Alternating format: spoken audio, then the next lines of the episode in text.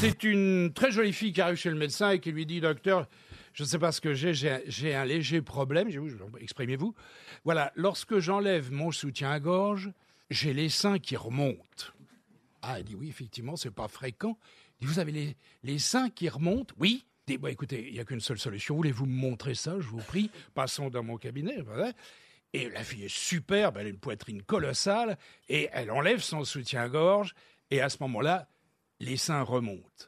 Alors le tout la regarde et lui dit ça, j'ai jamais vu ça de ma vie, c'est tout à fait extraordinaire. C'est, elle lui dit mais c'est grave, qu'est-ce que j'ai? Il dit écoutez, je ne sais pas ce que vous avez. Et à ce moment-là, il regarde son sexe et il dit mais je constate que c'est contagieux. Elle est jolie. C'est mignon. C'est mignon.